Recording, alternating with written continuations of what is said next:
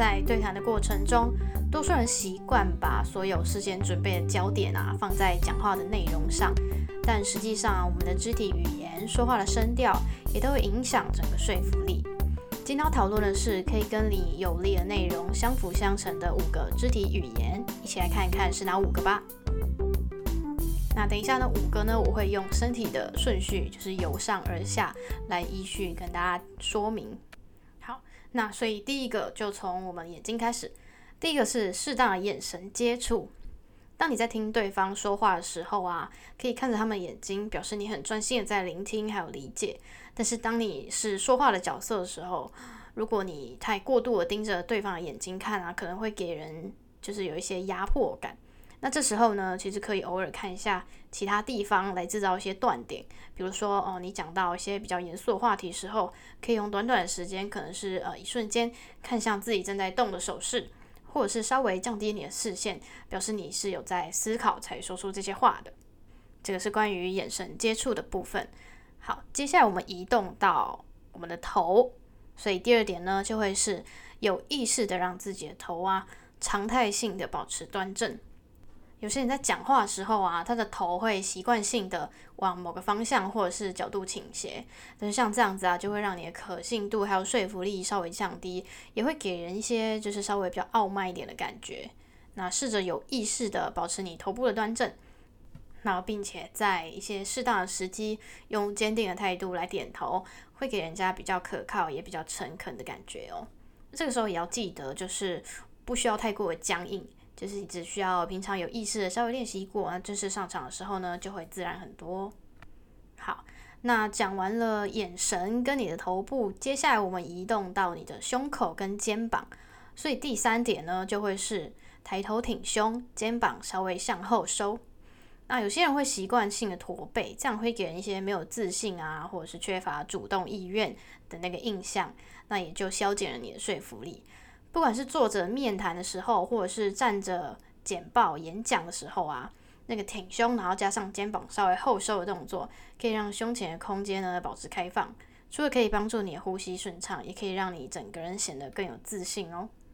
那当然跟其他两个一样，就是你的肩膀后收呢，不用到非常的刻意，也不需要到非常夸张的程度，只需要保持自然放松，然后让胸前呢保持开放，就是比较开放性的空间。那同时，你也可以用这个开放的空间呢，去做一些手势，让你的听众啊更容易被你说服。好，那接下来我们就往下移动到我们的手，所以第四点呢，就是善用你的手来引导观众的视线，也可以引导自己的身体方向。啊，手的动作呢，其实看可以让你的语言啊更加的具象化。比如说，如果我们在提到呃关于规模大小的差别啊，或者是呃，绩效达成率高低，或者是价格落差，就是这一类可能包含有一些数据的资讯的时候啊，可以用你的手比出来，那就可以让在场的人呢更具体的感觉到，就是你要表达的重点，然后去强调他们两个的程度到哪边。那另外一点就是说，呃，用你的手势可以引导你整个上半身的移动，就可以避免你整个人像机器人一样僵硬哦。就是你的气场啊，还有你的台风就会更加稳定，那肢体语言当然也就更加自然喽。好，那讲完了眼神啊、头部、肩膀，还有胸口，以及你的手部姿势啊，最后呢就是你的躯干，还有你的脚步。所以呢，第五点就是你的脚步要站定，并且身体不要过度晃动。好，如果你是站着的话，你在对一群人做简报或者是演讲的时候。记得脚步要坚定的站好。那如果有足够的空间的话，也可以稍微，比如说在讲台上偶尔走动一下。但是要记得呢，只要是停在原地的时候，双脚都要保持你的重心稳定。那像有的人呢，他可能就是会太太自在，然后太放松，就会很容易让他的重心集中在其中一脚。那这样子其实三七步就会很容易被看出来，同时也就减少你的说服力哈。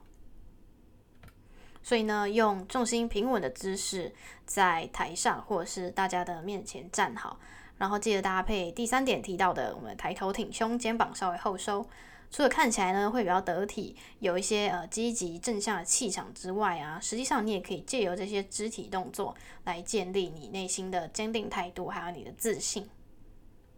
以上就是今天呢 Interview 跟大家分享的五个可以增加你说服力的肢体语言。那从身体的顺序由上往下来看呢，我们再复习一次，就是你的眼神、你的头部、肩膀和胸口、你的手部姿势，最后是整个躯干，还有你的脚步。那下次如果在任何需要说话的场合啊，可以试着用这些技巧，把你精心准备的内容。用更有自信、更有力的方式来说给大家听。好，如果你有想要知道其他关于软实力的知识，或者是任何跟职场相关的内容啊，都欢迎你订阅 Interview 面面谈的频道。我们会以人资顾问的角度呢，持续提供实用的内容给大家。我们下次见，拜拜。